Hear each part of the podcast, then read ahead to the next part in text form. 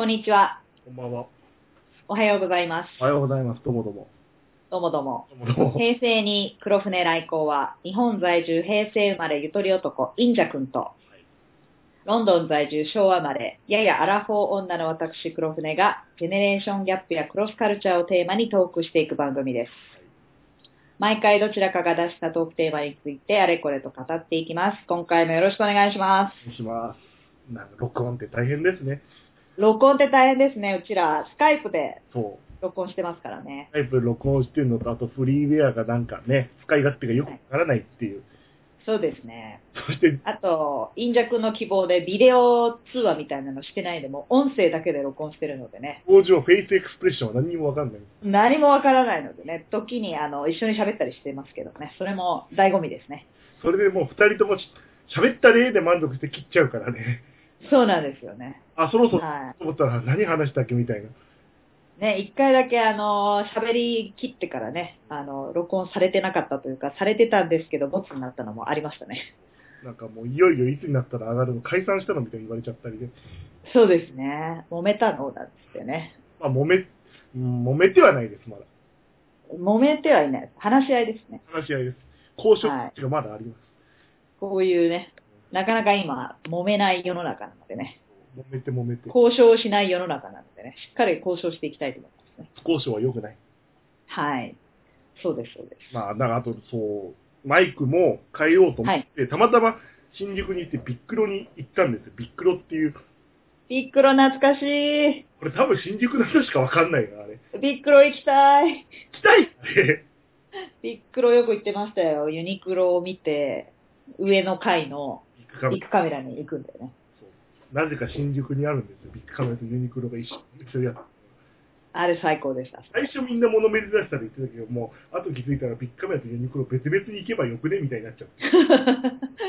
でも名前がいいよね、ビックロって。ビックロのものだから。歌も。ビッグカメラとユニクロのね、いいネーミングですね。やっぱネーミングがいいのは売れるっていうのが私の中でありますんで。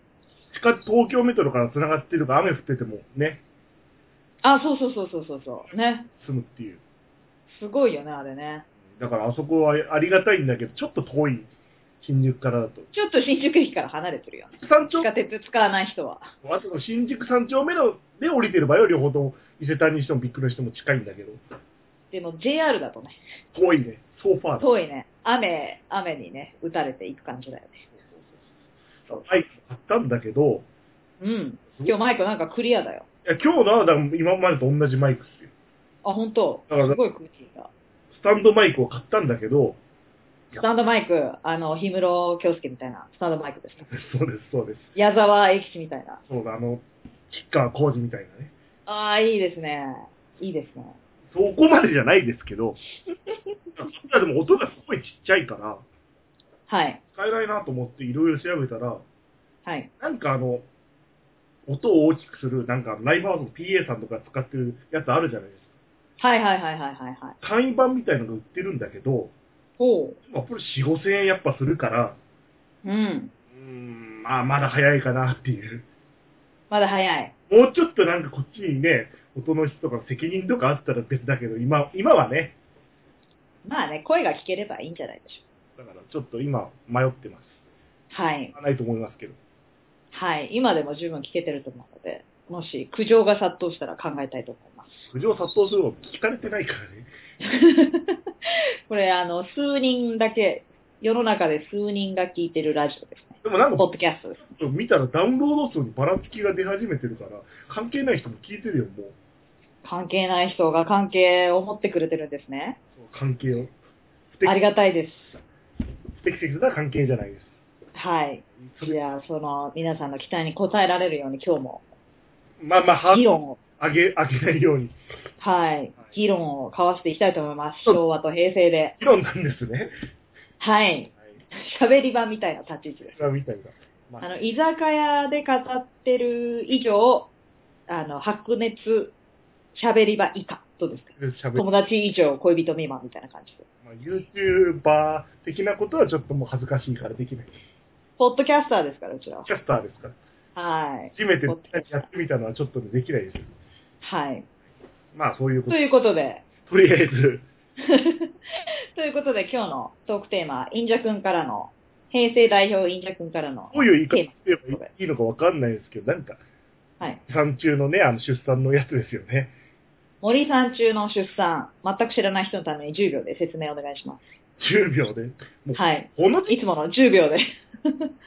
多分1ヶ月ぐらい前に森さん中の大島さんのその出産がゴールデンタイムに地上波で見られたっていう、それがなんか賛否両論っていう話です。それについて今日はそう。だから語っていきたいと思います。賛成派ははい。感動したはいはいはいはい。っていうの、その否定派は、反対派は、はい。なんか、出産できない人に配慮が足りないみたいなことなんだけど、ほんとはいそこなのってちょっと思う。インジャ君の意見はどうなんですか？うーん、なんかまあ、ね。ブスの、ブスのそういうのを見たくないでよくない？お、インジャ君の意見は、ブスの出産シーンは見たくない。だって自分、まあ、そブスっていうのは本人たちもブスって言ってね、一時期仕事してたから、それはね、ブスは。はい。ですけど、だってあれがなんか外人のトップモデルとかだったら、それはそれでみんな喜んでるんでしょ、あれが。あそれこそミランダ・カーみたいな。ー。あれは何なの？私、いまいちわかんないのが、うんなんかみんな論点が違わないみたいな。そう、みんななんか、まず自分がよく思われたいのが優先してるじ何出産できない人の配慮が足りないっていう人は別に見なきゃよくない？ゃん。そう思うよ、そう思うよ。別に、なんつうの？出産がいいみたいな、あれだったわけじゃないでしょ。私見たのよ、これ。僕見てない立場で話してますけど、で、見て感動したって言ってる人がいる中、見たと言っても6分ぐらいの映像だったよ。なんか1時間のあの情熱大陸みたいな感じでもう、なんつうの、付きっきりで、もう生まれる前から陣痛がひどくてとか、あの、鈴木治だっけ？夫が来てとかそういうんじゃなくて、まあいたけど、6分ぐらいの映像だよ、あれ。あーなんか一部を借りて指摘連絡をしてるような感じなの。うん。なんかもう少しさ、1時間ぐらいの尺でやってくれるのかなと思ったのね。まあ今ちょっと業界ぶって尺とか言ったけど。なんか多分安産だったのか、そんなに伸ばせなかったのかわかんないけど、それも配慮しての6分なのかよくわかんないけど、なんか私的には物足りなかった。ああ、見、見、見たい側からしても。見たい側からしたら、その感動ももらえるかもしれないし、なんかそういうのも期待してたけど、なんか、え？何これ？と思って、中途半端っていうのがあったね。なんか物議を醸し出すほどの内容でもなかった。これで大騒ぎするほどじゃなくないっていう感じでしょ。なんでこれで大騒ぎしてるのかがよくわかんない。もっとね、うんなんか出産が全てとかが大島が言ってて、うんあともう出産辛すぎて辛いみたいな辛いアピールしてるとか、あとそのなんかブサイクなシーンがやたら多いとかね。うん。そそのぐらいの1時間の話だったらわかるけど、何6分でこんな揉めてんのと思って。だからやっぱりその、長さとかじゃなくて、うん、まあね、まあね、長さじゃないんだけど、センタイムっていう、影響うん。の大きい時間にそういうことをやってるのが問題だって話なんですと。だからゴールデンタイムに出産シーンを流しちゃいけないっていうルールがあるんですか？いや、全然ないと思いますけど。プラス言いたいんですけど、あの別に陰部とか映ってないわけ、一切。だ。から大島さんの顔しか映ってなくて、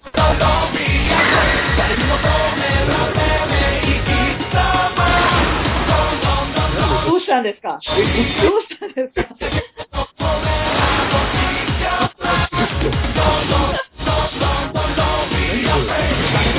たんですか？あよし、多分今、ウェブサイト見てたら、多分音声付きの広告が出たんだと思う。やめてくださいよ、本当に。また始まって多分もう消える。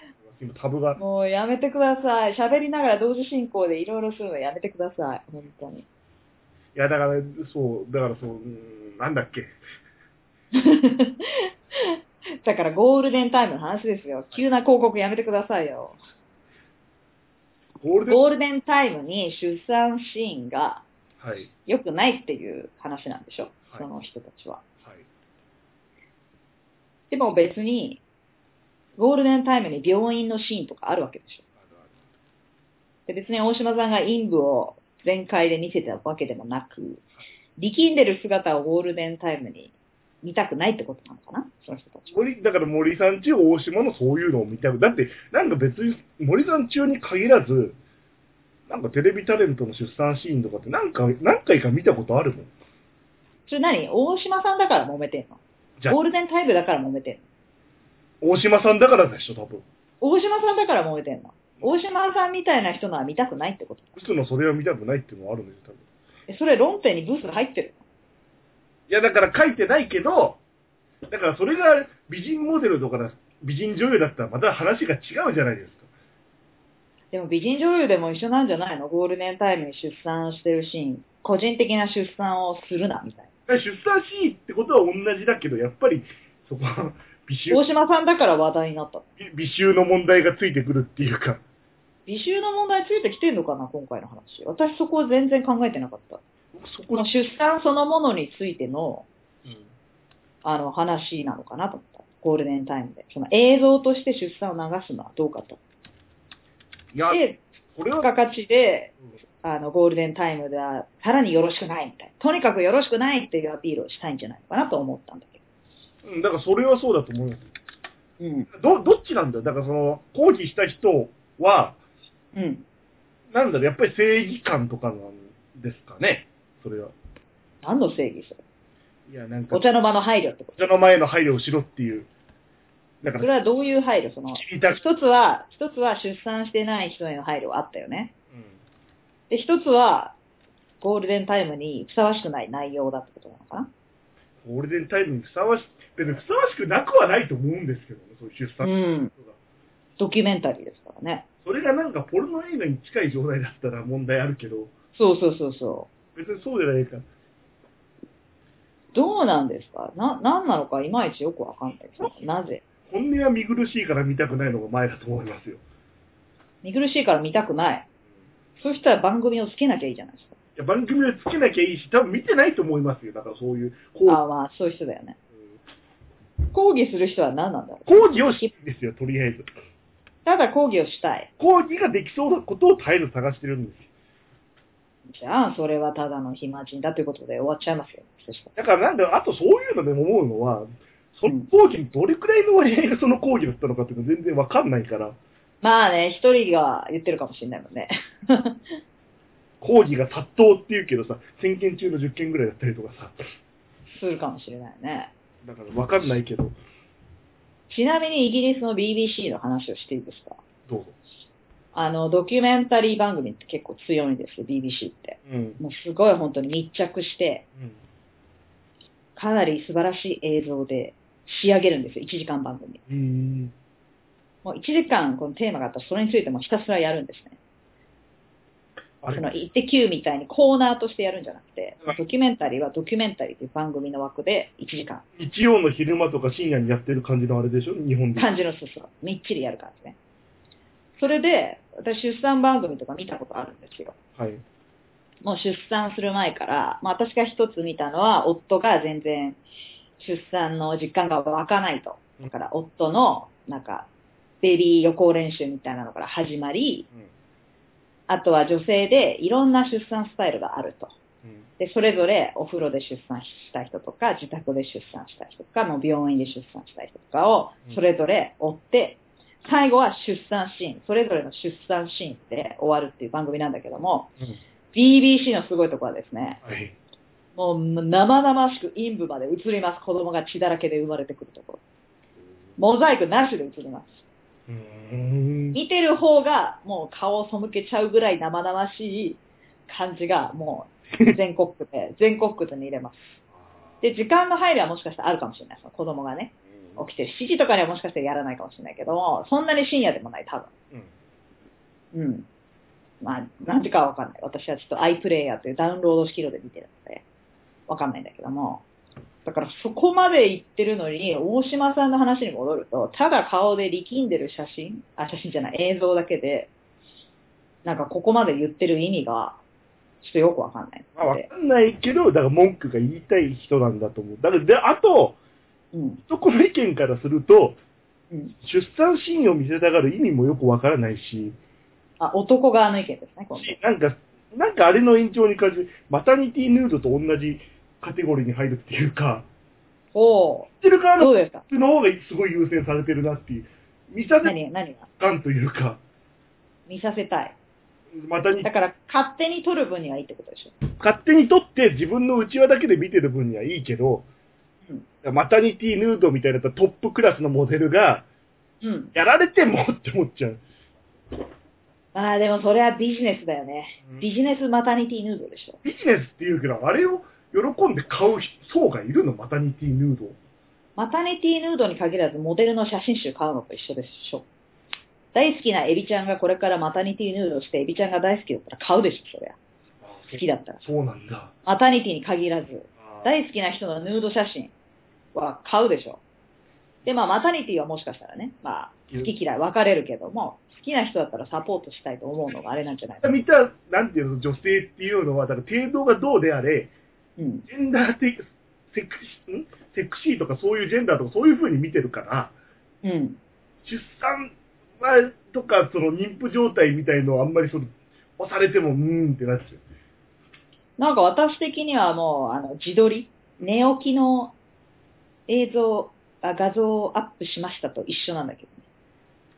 あれもよくわかんないしね。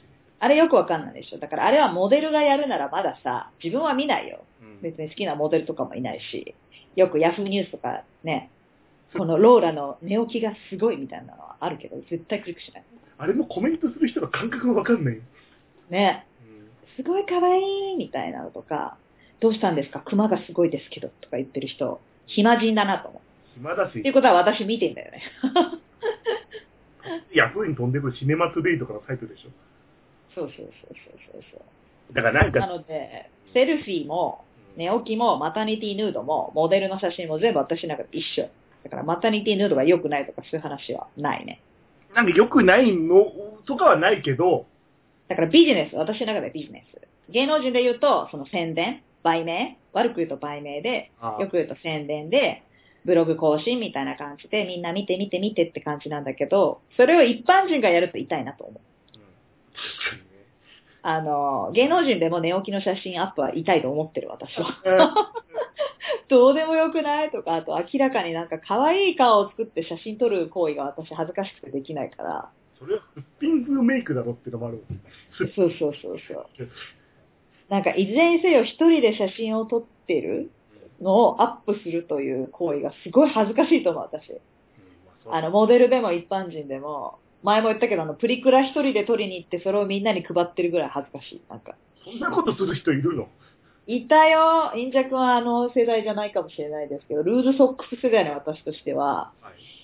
あの、イケてる人っていうのは一人でプリクラ行って、300円払って、カメラに向かってイェイして、それをみんなに配ると。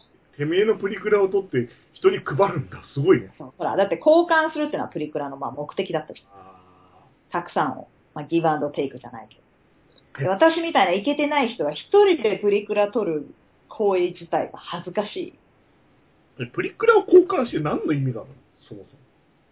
友達追いアピールだよ。今で言う、ああ、なるほど。Facebook と一緒だよ。Facebook のフレンド数が多い少ないのアピールみたいなもんだ。そうそう、こんなに交換する友達がいるというのがプリクラじゃないですあ、じか。ゃあ一人で撮るのがそのリア充側っていうかそういう充実してる側ってのちょっとわかるわ。そうそうそう。だから、ね、あ どっか旅して、一人で写真撮って、アップして、今ここにいますのと全く一緒。今と一緒だよ。配る人がたくさんいますアピールだ。まあ、いつも取りに行くの。つまりあっちだと、もらってくれる人もいたじゃん。プリクラの時代だと。うん。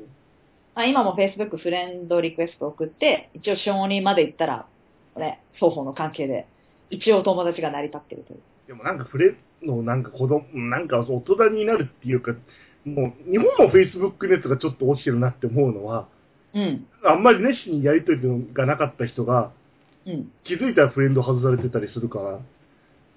あ、もともと熱心でもなかっあ、ただの、第2回あ話したぐらいにちょっと Facebook と繋がったんだけど、はいはいはいはい。でもやりとりがないから、うん。気づいたら相手側から外されてるみたいなこと最近増えるようになってきたから。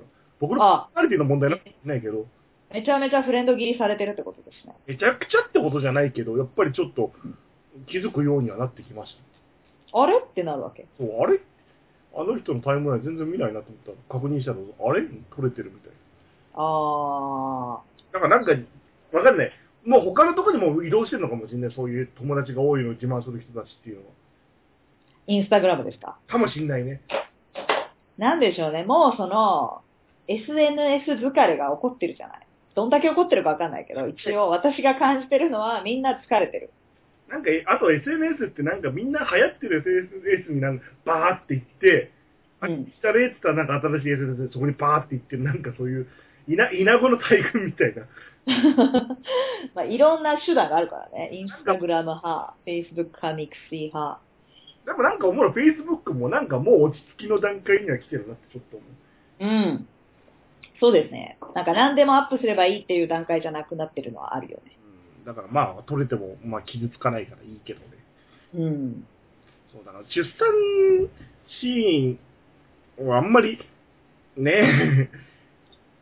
だから個人的に森三中じゃないです。例えば私がマタニティヌードというか、マタニティ映像ですね。じゃあ映像にしましょう。出産、本当に生まれてくる 映像を Facebook にアップしたら嫌だよね。うん身身内がそういうのするの嫌だ。だから身内同士に見せる、例えば親とかね。まあ、夫がいなくて、その時、立ち会えなくて、夫のために、遠距離で暮らしてる夫のためにアップとかだったらわかるけ昔からど。あったと思う、そのハンディカムのカメラで撮ってみたいな。そうね、そうね。それは、それが大衆向けに不特定多数に送るのがどうなのかっていうところか。なんか、でもそう、さっき言ったけど、だから、エビちゃんが同じこと多分同じ時間帯にやったら、多分違う反応だと思います、やっぱり。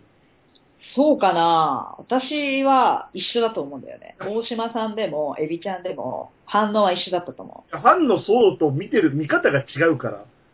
でも私は出産というテーマでみんな、あの、対抗してると思うのね。で、もちろん意見は変わると思うよ。大島は、例えば、そのブサイクっていう感じで売ってるから、ブサイクのくせにみたいなのを聞くし、今度エビちゃんだと、モデルだからって何でもさらけ出していいわけじゃないんだよとか来そうだし、とポジティブな意見の比率は変わんないと思う、そんな。そう。だから結局出産で揉めてると思うよ、私は。そういうのを出すのはどうなんだっていう。そうそうそうそう。その、ブサイクだとか綺麗だとかの話じゃなくて、誰にでも同じ問題は起こったと。うん。リリースの問題だと思う。そういう。で、時間帯がどうだとか、一般向け、その不特定多数に出産シーンを見せるのはどうなのかっていう論点だと思うんですけどね。マタニティヌードの場合は多分その雑誌を買わないと基本的に見れないから、あー、袋閉じですか？袋閉じ、袋閉じではないけど、写真集ですよね、つまり。ああとなんか雑誌の特集ページとか、うん、だから選んで買えるってことでしょ、マタニティのは。自分の意思でそう、買える。買いたきゃ買えばいいし、買いたくない買いたきゃなければもう袋にしまってあるから見れないし。でもテレビをつけたらお茶の間に見たくなくても映っちゃうっていうのが問題なんでしでも僕見てないですけどね。ょ。うん。私は見たかったから見たよ。うん。単純に、あ、面白そうと思って、その BBC を見てたし、うん。BBC 並みのことやってくれんのかなと思って、すごい期待してたら、なんか6分程度で、すぐ陣痛来て、もう生まれますよ、みたいな感じで、たただ生きんでる、力んでる、大島さんのアップだけが映り、生まれました。はい、よかったね、で終わりだよ。なんか、え？みたいな。妊活の話とかも全然しなかった。妊活？妊活、妊娠活動、妊活って、あ、そうそう。だからね、その、情熱大陸みたいに、もう妊活の場面から追ってて、うん最後ハンディカム？うんあの、なんていうの？あの、あ CCC じゃ、あのヘルメッ CC、そうそう、ヘルメットカメラでの出産までで、一つのストーリーで行くのかなと思って期待してたの、私は。それが見たかったわけ。うん。妊活で苦しんだみたいな話も聞きたかったし、あどう乗り越えたのかとか、ういう、芸能人のお金で解決したのかとか、不妊の何回目の治療で行ったのかとか、そういうノウハウ的なのも知りたかったし、そういうのが流れてるのかと、さ今の今まで思ってたけど違うんだ。全然ない。いいんだ。ただの出産の一部切り取っただけ。で、陰部が映るわけでもない。赤ちゃんが血だらけで、もう泣きながら苦しんでとかでもなく、ただ大島さんの力んでる顔だけが映り、で、意外と安産だったので、あ、もう生まれましたよ、みたいな。え？みたいなので終わってた。すごい別にな、はあ、聞くと、はあって思う。もうなんかね、涙も出しようがなかったね。私結構感動しやすいタイプなんですけど。ああれ？みたいな。あでも妊活って言葉もなんか響きがあんまり好きじゃない。もうちょっと何、なんとか活が古くなってるよね。就活とか、就活、あの、終わる？活自分の人生の終わりの？なんか終わり活動？もうちょっと悪ノリの段階に入ってる感じがする。就活まだ良かったと思うね。あの、夕活？夕活。前回、前回話したかわかんないけど、ひらがなのうん夕方に活動する、つまり残業するな活動。それ朝残業するだけでもそうなったら。そうそうそうそ仕事う。なんの、かあれはまさに名前と伴ってない。名前にその意味が入ってないよ。なんかもう使ってる側が、だから最初の方は、センスのいい人がそういう言葉を使ってたんだけど、なんかそうそうそうそう。センスの悪い人のバトン、どこまでバトンが届いてるから、うん。一時期のなんか何腹何、また腹とか、パワハラとか、モラハラとか、なんかそれと同じ世界になってきてる。あ、腹も多いね。なんとかハラスメント多いよね。上下関係があったらさ、どうしてもなるじゃん。マタニティハラスメントですね、今話題は。また腹。モラハラ、モラハラって、つまり、モラルがないってことだろってこと。だモラルの程度が違うんだろっていう。そうそうそうそう。だからなんかね、その言葉が流行り出した後の悪ノリってちょっと、なんかもう終わるんだなって感じがする。まあね、これは言葉が通る道だけども、ちょっと考えようよと思うよね。ちょっともう流行りが、コピーライター部分も終わったの多分こんな感じだったと思いますよ。そうですね。婚活の時は良かったですね。だんだんセンスの悪い人たちが群がってくるから、うん。で、悪乗りして、その前の流行りにあやかろうとする人いるよね。その、カツが売れてるから、夕活、朝活、部活？えもう部活でいいだろっていうね。元祖。逆よ、逆だと思うのは、ゆるキャラブームが終わったのって、うん。ゆるキャラの精度が上がりすぎて、あゆるくないじゃんみたいな。あ。あれ面白かったのが、大阪で、ゆるキャラのリストラが行われてるっていう見出し見た時も大爆笑したよね。もうゆるキャラが出すぎちゃって、同じ大阪でも、ね、いろんな市があって、だからもう何が何だか分かんなかったから、もう、あの、リストラします。いい活動だと思った。ゆるキャラのリストラってすごいいいネーミングでしたね。ゆるキャラって最初の方はなんかそういう、なんていうの、キャラクターものとか疎いうん。役所の課長部長クラスがこういうのやったらウケるかなって無理やり作ったのが、ちょっと外れてるからいいって感じだったと思うんですよ、あれ。うん。なんかちょっとそのサンリオとか、リうん比べたらちょっと外れてて、面白いなっていうのが始まりだったと思うんですよ。ゆるっていうのも良かったんだよね、当時ね。それがゆるいキャラクタ流行りすぎて本格的なね、プロダクションとかなんか代理店がね、絡んでるような、精度の高いキャラクターとかも出てきてるから、ー。すごいね、日本全国もキャラクターだらけ。そう。だからでも昔から、あの、日本ってそういうのあったじゃん。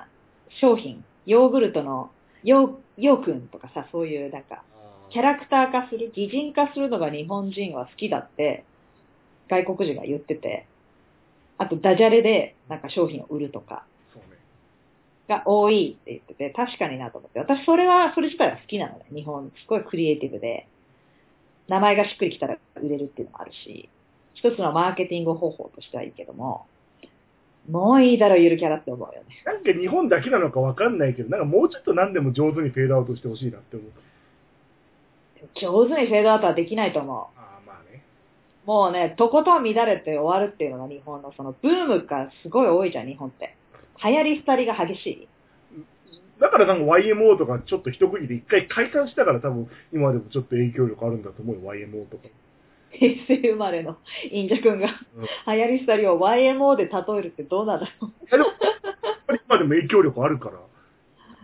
あーその区切りがいいというかね。個人個人のメンバーの実力もあるんだろうけど。だからあれでしょ、だらだら行く前に、もう切りをつけるっていうのは一つの手だよね。ゆるキャラで言うともう多分もう無理なんだけど、そういうバンド活動とか活動で言うと、ね、わかるよ、それは。なんかダラダラとベストアルバム出したり、なんかしょうもない曲を永遠と出してたり、バンド仲悪いのに、なんかライブをずっとやってるんだったらもうバシッとね、ね終了とかもう休止とかにした方が、相手はミステリアスで、どうしたんだろうみたいになる。なんか未だにブルーハーツの曲が売れるのってそれもあると思う。だから、あマシモワサトシはまだ活動してるけど、ー、うん。絶対にブルーハーツのことを言及しないから、あー、言及できないっていうのもあるとしたくないっていうのもあると思うし。思う。うん。だからいや、ボーイとかもほら、全盛期で解散とかあったし。うーん。ああいうのやっぱね、伝説に残るよね。これのまあ、二つあるよね。だから、えプロ野球選手とかでもさ、もうじじいになっても永遠とやるっていうさ、まあ、サッカーで言うと数とかさ、永遠とやるっていうスタイルもあるし、もう、体力の限界っつって千代の富士みたいに、スパッとやめるっていう。ちょっとた、例えが古すぎましたかね。でも、でもだからサザンになると、あれはあれですごい桑田佳祐のバランス感覚がいいなって思うから。うんなん。か私思うんだけど、そこに愛はあるかっていうところなんじゃない好きだね。やっぱりなんかお金儲けのためにダラダラやってる人って、やっぱり読者というかリスナーも気づいちゃうと思うんだね、そのことに。うんやっぱ桑田佳祐とかポリシーを持ってやりたいことを全力でやってると、自然とついてくるんじゃないのかな。なんか、なんかその、あ、飽きられてきてるなっていうと、なんか、シフトチェンジしてる感じがすごいある、桑田佳祐。そうそうそう。なんか方向性が変わっていくっていうのはいい、いいことっていうか自然なことだと思うんだよね。自然だと思う、そっちの方が。私の昔大好きだったマットカプセルマーケットというバンドはですね、まあもともとプログレッシブとかパンクとかハードコア的なバンドだったんですけど、だんだんこうデジタル音楽に興味を示してきて、前に話したあの、ジャングル？ジャングル？ジャングルを小室哲也よりも早くやりたくて先にやられた悔しいって言ってた時代があって、はいはいはい。そのぐらいいろんなものに手を出してたのね。で、最近まで活動してたんだけど、最近はもうなんかやり尽くしたって言って、一応解散っていうか、うん、解散状態うん。うん。になってるんだよ。だからそれは自然な方向だと思う。私は初期の方が好きだから初期のことをサポートしてるけども、あの、後期も後期でいいなと思う。関係も立ち位置も変わるよっていうのを、なんかちゃんと自覚した方がいいよね、そのは発信してる側もファン側も。そうそうそう。今はデジタルに向いてきてます。今これが熱い。俺はこれで行くとかさ。取り残されちゃってもっていうのもあるし。そうそうそうそうそうそう。だからクリエイティビティって大事ですよね。お笑い芸人で言うと一発屋っていうのは全然構わないと思うのね。で、一発売れて、それをチャンスに次のを生み出せるか。バンドで言うと、昔のバンドで言うと、シングルをリリースしてた時代は2枚目が大事って言われてたのね。1枚目は、まあ、売れるかもしれないじゃん。運とね。うん。で、2枚目、3枚目で、まあ、勝負なわけですよ。ああ、そういう色がつかないで。ばただの、そう、運だけとか、プロデューサーの力とか、うん作曲家が有名だからとかじゃなくて、そうそうそう。2枚目、3枚目でこの人をサポートしたいと思える人が集まれるか。わかるわかるわかデートと一緒ですよ。1回目のデートで、なんだこいつだと思ったらもう買わないし、1回いいなと思っても2回目嫌なやつだったらもう二度と会いたくないし、そこに愛はあるのかっていうところです。そこにポリシーを持って全力で戦ってるのかっていうところです。る。なるほどな。そう、全力で戦ってって言ったのかな。フィフィのあの、荒げてる感じって何なんだろうね。何？フィフィ。あの、森、あの、エジプト人のタレントのフィフィフィーフィーじゃないの？フフィィフィーな。フィフィ、フィーフィ、どっちでもい いや。あの、エジプト人のタレントのフィーフィーですね。なんか、またはフィフィー。はい。あれもどうなんだろうねって思うね。大げさ何が？ものを言い過ぎじゃないってちょっと思う。フィーフィー、私好きですよ。はっきり言ってもらって。いや、でもなんか外れてたりするし、なんか、ポイントが。なんか、そういう本当にしょうもない問題なのに、うん。日本社会全体の問題みたいな、なんかものを大きく話すのちょっとね、うーん、テクニックとしてはあるんだろうけど、あんまり好きじゃない。なんか、それはインジャ君から見たフィフィー、だからフィーフィーのスタイルなの。はいどの話題でも結構大きく喋ってるみたいな感じなの。そう話して、なんか日本違反とか、そういうのに持ってくるスタイルっていうのはなんかあんまり、いいものはいいでいいしさ、別になんか、いちいち斜めから見なくてもいいじゃんって思う。自分のじゃあ、これ、わかりやすいように、マタニティヌードの話で言ってください。今回の大島さんのマタニティに関してフィーフィーが何か発言したじゃないですか。なんか言ってね、思い出しそのフィーフィーのどこの部分が、そのインジャ君の気に入らない部分なのか教えてほしい。結局日本社会と絡めたのがちょっとあんまり好きじゃないっていう。絡めてたの？うんちょっと今見るね。自信なくなってきてる。ごめん、ちゃんと覚えてない。ちゃんとお願いしますよ。その、ただ嫌いだけじゃわかんないんで、どの部分かと。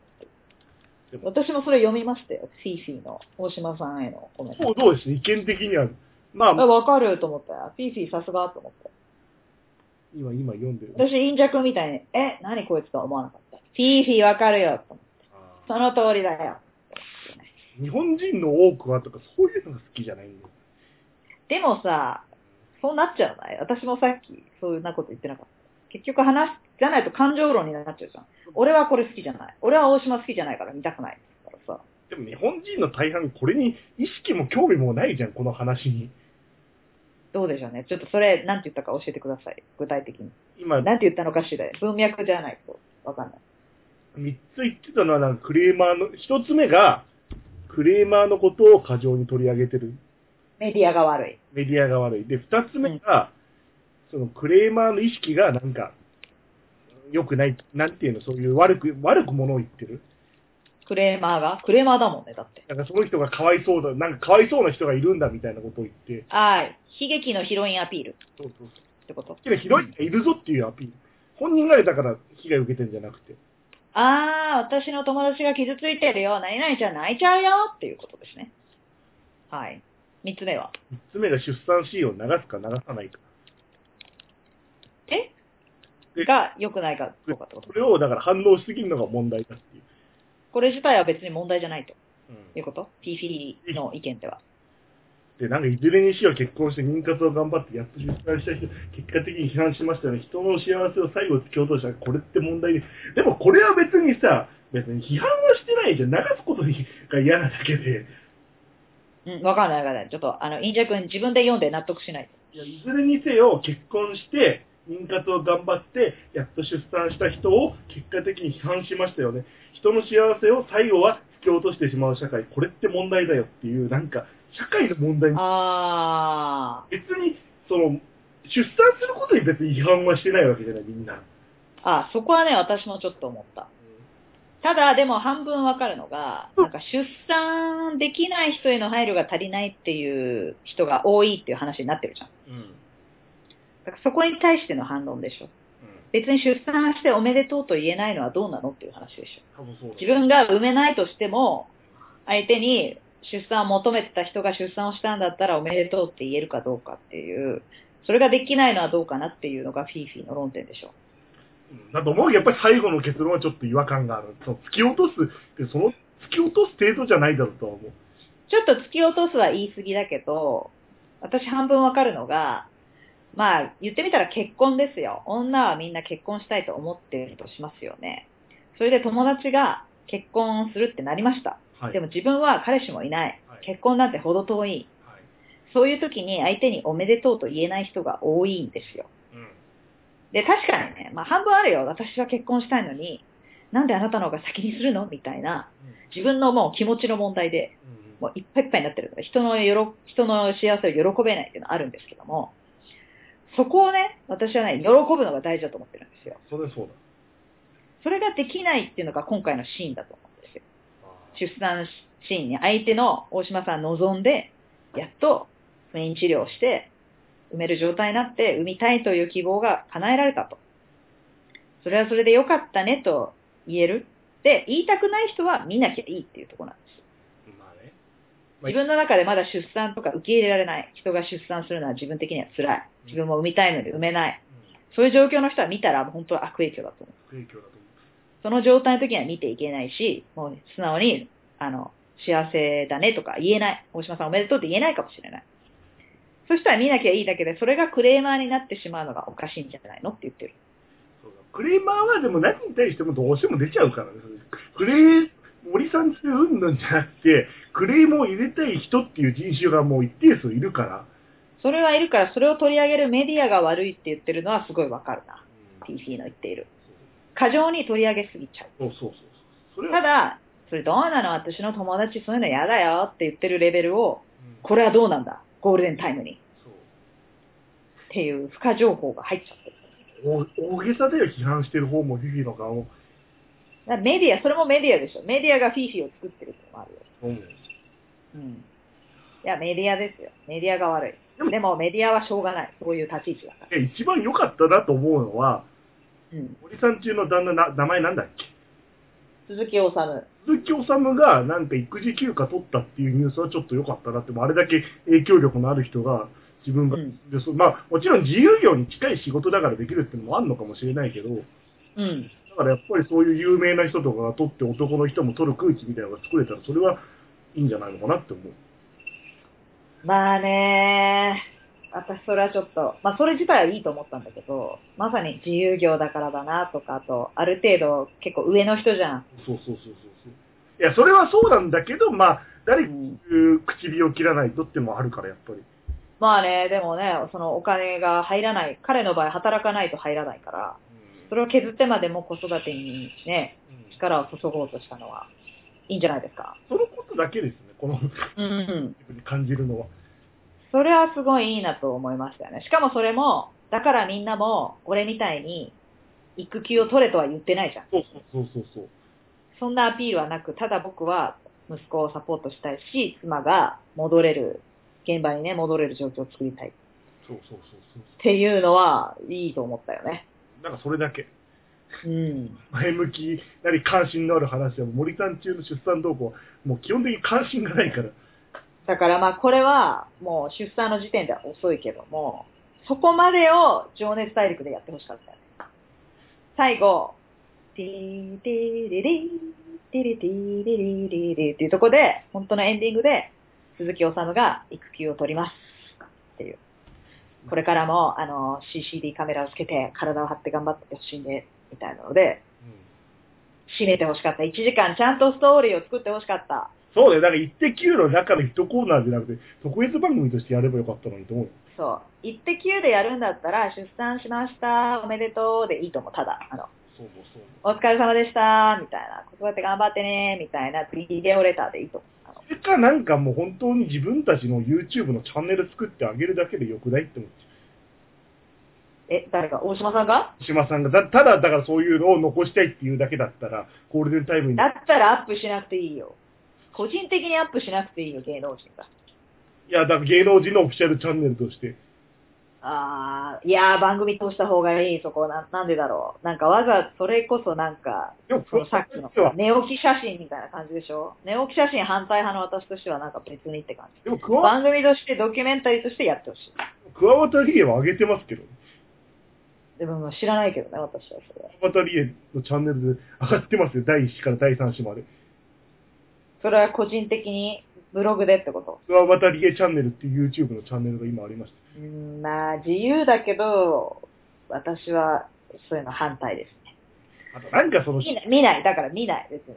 なんか、あとな、クワバタリエが好きだったら見るかもしれない、もしかしたら。サポートしてたら。なんかでも、近のクワワタリエの感じを見てると、なんか出産とか結婚すると、なんかランクアップしたような雰囲気出すのは何なんだろうって思う。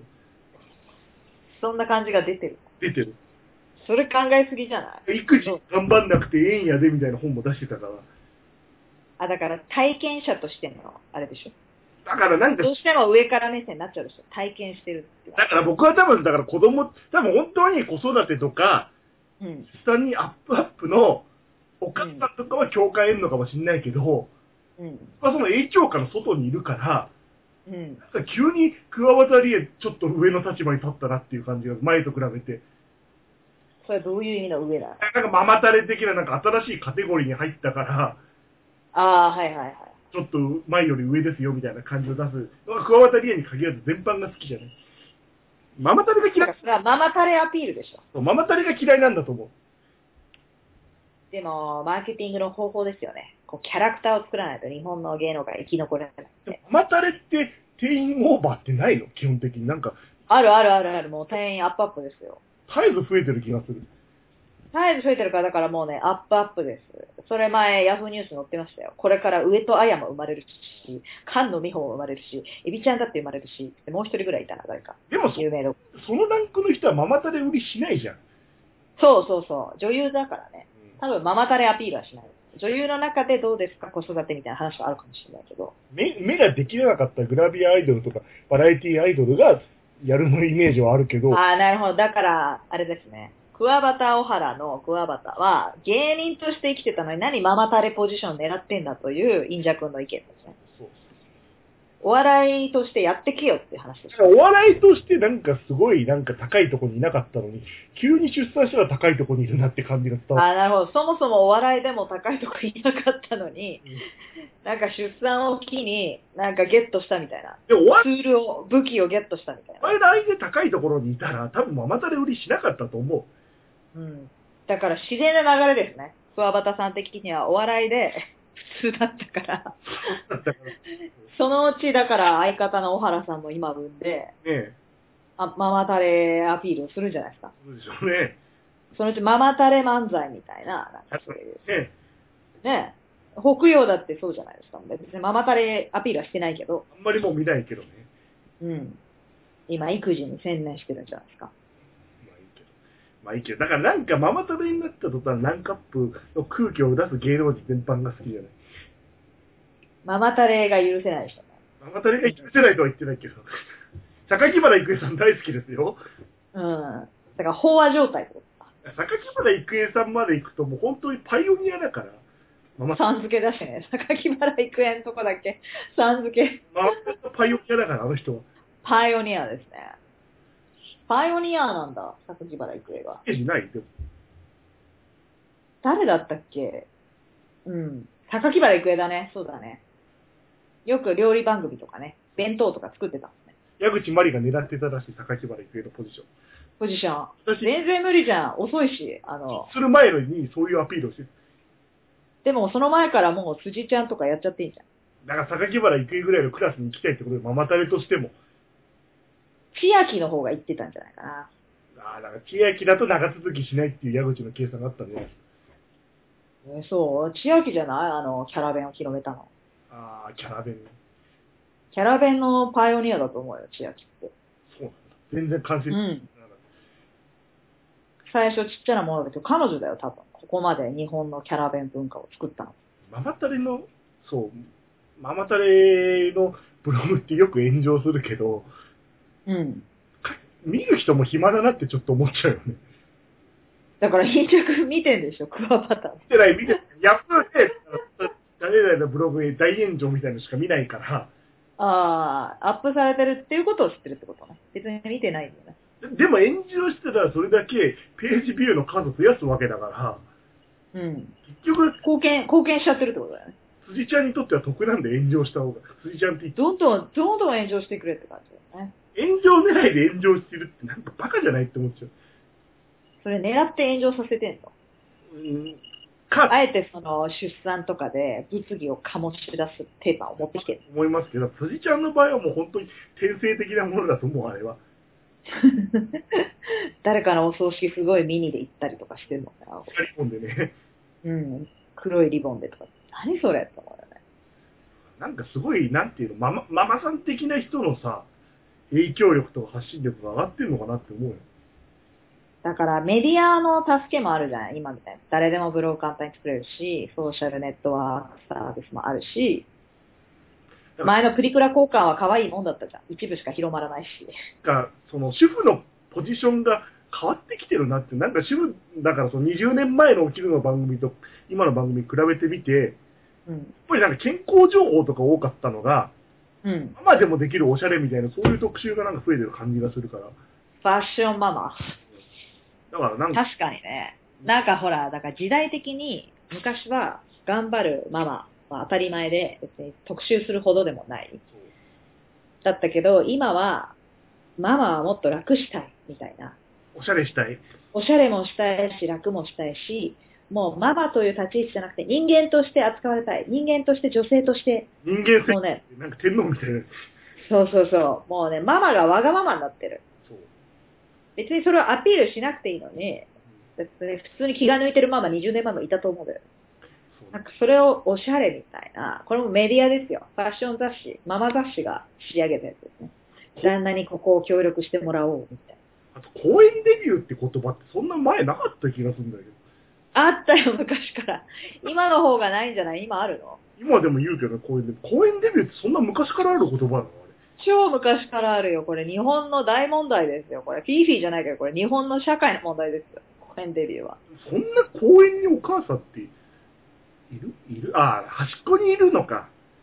わかんない。どの、端っこだか真ん中だかわかんないけども、公園は子供とママの集団と、昔からそうですよ。私ちっちゃい頃から。なんか、でもこの前テレビで言ってたのが、ママさん名刺みたいのもなんかあるんだって。何それ？何々ちゃんのママです。よろしくお願いします。まあ、書いて、だからそこにツイッターとか LINE のアカウントの URL を書くんだ。それは何狙いなの？こういう狙いなのそれともブログランキング狙いそういうな遊んでるんでない？読者モデルが増えすぎてる感じがする、この世の中。突然読者モデルの話が。だから、なんつうの、YouTube で誰でもスターみたいになれるわけじゃん。ああ、YouTuber にはなれるね。YouTuber みたいな感じで、そのブログ界の女王とかもいるし、美魔女みたいに一般人だけど美しくて取り上げられたりとか、そういうなんかタレント化しているママが多いんじゃないそれはあるかもね。だからタレント化してるから、なんかそういう自分のわがままを出しちゃうし、ちょっと夢があるというか、その人たちが、主張が強いっていうか。普通のママじゃないんだよっていう、こう、我が我が、ミーミーミーが増えてるんですよ、今。多分昔からおいたと思う。ただ、それが顕著に見やすくなってんじゃないメディアの、そのブログだとか、フェイスブックとかもあるし。基本私はね、変わってないと思うんですようん。縄文時代から。縄文時代から。うんまあ、縄文は言い過ぎですけど、昔から同じことで悩み、同じことをして、ツールは変わったよ。プリクラから Facebook になったけども、やってることは一緒なんですよ。だから高橋ジョージと三船美香の夫婦間のモラハラって言うけどさ、そんなの昔からあったじゃんって思うしさ、夫婦あっても、ちゃぶ台ひっくり返されてんだから、あれモラハラでしょ。夫婦間の中で解決してくれると思うもんだって。ねえ。それはメディアですよ、やっぱり。だからそれでああやってメディア上げちゃうから、結局また奥さんの人権意識みたいなのが強くなって、メディアが悪いんですよ。いやまあ別に意識が上がるのはいいけど、なんか、社会がぎこちなくなっちゃうのはどうなのかなって思っちゃう。そうね、だから社会がスムーズにいくというか、円滑に進むメディアのリリースをしてほしい。理想はね。そうね。だから炎上目的とかなんかの、ね、売上目的とかじゃなくて、社会が良くなる感じの定義をしてほしいよね。だから両、両親が試されてるメディアが。そうそうそうそう。メディアがそうなってほしいというのが強い願いです。ねなかなかそうならない週刊誌は違うところでお金をね、ゲットして。週刊女性とかすごいですもん、女性に。すっごい。ということでタイマーになりまして、今回白熱議論でしたね。居酒屋トークというよりも、居酒屋、喋り場、喋り場寄りでしたね。言われでしたね。はい。朝まで生テレビ的な感じで二人しかい議論してきましたけども、ないけど。2、3人しかリスナーいないかもしれませんけども、旬なトピックを語ってきました。ま面白いですね。平成生まれの観点と、昭和生まれの観点と。あ久々に意見が本格的に違うなと思ったな。いいね。いいテーマだったじゃないですか、インジャ君。男と女っていうのもやっぱりあるなって思った。あるね。多分ね。男と女、時代っていうのもあるし、考え方もちろんそれぞれのもあるし。いいですね。こういうのを持ってきましょう。バンバン。黒船さんのサイトの告知はしときますか？こんな私ですが、ははい。実は黒船京子、英会話講師をしております。はい。何回も言って。はい。はい。こういう議論ですね。はい。マタニティヌードはいいのか、悪いのか、こういうのはどうかっていうのをですね、実際に英語で言えるかっていうところまでサポートしてます。おー、はい。え？でで日本語でも議論ができない人は英語でもできないんですよ。きないできない。英語力がないから喋れませんじゃなくて、喋ることがないから喋れないということで、喋ることがある中、どうやって英語に変換していくかっていうところをサポートしているです、私、黒船。ぎこちない。日本語がぎこちなくなってきあ日本語がぎこちなくなってちょっとマタニティがすごすぎたんですいません。気抜けちゃって。た。そんなこんなで私、黒船京子、はい、どうやって言いたいことを英語にするかという本を、Kindle でリリースしてますので、もし興味がある人はサンプル無料で見れます。ので、Kindle で黒船、漢字の黒船で、カタカナ、京子、京、棒、子を入力すれば私の作品が6作品ぐらい出てきますので、あと、このぜひ。ポッドキャストがい iTunes に上がる頃には、そのサイトの方にも貼り付けてあると思うので、サイトにも詳しい説明が書いてありますので、サイトはモアザン3。more than three モアザン3の3っていうのはどういうことなんですか？えー産後以上喋ろうっていうテーマで、モアザン3という会社を作りました、私。モアザン3ワードっていうと、How are you で終わっちゃうってこと？そう。This is a pen とか、I'm 京子とか、He is my friend とか言えるけど、なんかそれ以上喋れないっていう人が多いわけですよ、日本人っていうのは。He's a my friend who, who is a 何々って言わなきゃいけないのに、はい。もうまあ言わなくてもいいんですよ。それで通じるのはいいんですけども、うんまずはそこから、まずは産後から喋れるようになって、その後ステップアップとして、もう少し喋ってみたいなとか、こういう深いまた腹の話とかも議論したいなとかえ、最終的には喋りたいことを喋れるようになっていくのをサポートする会社です。まだサンゴしか喋れないけど、最終的にはそのぐらい喋れるんですか？なりますね。まずは産後から、産後も喋れない人は喋れないと思いますので、less than three, more than three はい。いろいろ考えたんですが、最終的にはポジティブな意味の more than three, ドットネット。ドットネッ頑張っていこうネットという意味で、ト。ほほ more than three, ドットネットにしましたので、ドットコムではありませんので、ドット UK でもドット JP でもない。ないですね。http コロン、よスラッシュスラッシュ、more than three, ドットネットです。昔のラジオ番組じゃないんだよ。昔のラジオ番組すごかったよね。スラッシュ、アットマークという。すごい頭の中で考えちゃったな、私。えっと、スラッシュってなんだ？みたいな。コロン、コロンってなんだ？みたいなね。そうあと発音の悪いね、パーソナリティだとね、うん。いいなの、いいなの？っていう。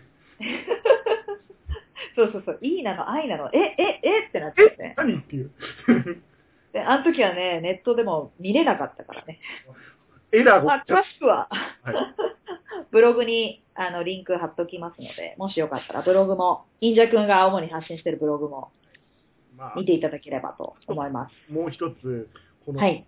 週間ぐらい更新がなかったので、はい。もう終わっちゃったの、解散しちゃったのみたいな、はい。ね、メッセージが来たので、ちょっともう1週間空きそうだなっていう場合は、はい。ツイッターに書くので、おー、すごい。アップデートな情報。そう、ツイッターは、読者に優しい、リスナーに優しい、リスナーフレンドリーですね。我々腰が重いから忘れちゃうんだよね。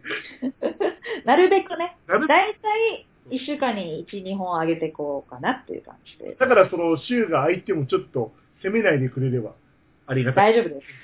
大丈夫です、皆さん。リスナー優しいです。もう僕ら喋るのが目的だから、はい。おまけ頑張なあげるのまあこんな宣伝丸出しで最後おしまいで。う。はい。次回。